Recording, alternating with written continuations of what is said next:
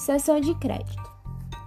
É, de acordo com Carlos Roberto Gonçalves, Cessão de crédito é um negócio jurídico bilateral pelo qual o credor transfere a outro a outrem seus direitos na relação obrigacional. Nessa relação há três figuras: o cedente, o cessionário e o cedido.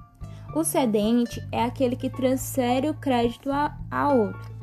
O cessionário é aquele que recebe e o cedido é o devedor. A cessão, transfere todos os elementos da obrigação, como juros, multas e garantias da dívida, salvo expressa disposição em contrário. É, por exemplo, se a obrigação que foi cedida é garantia de hipoteca, o cessionário torna-se credor hipotecário. Se for de penhor, é, o cedente é obrigado a entregar o objeto empenhado ao cessionário. O cedido, é o devedor, não pode se opor à realização do negócio, ou seja, a cessão independe da sua aprovação.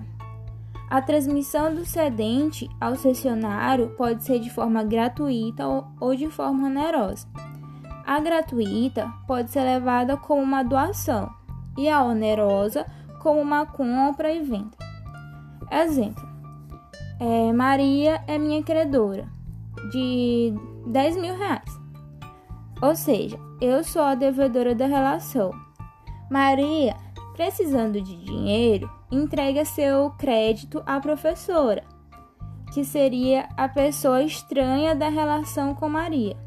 É, a relação a pessoa estranha da relação minha com Maria.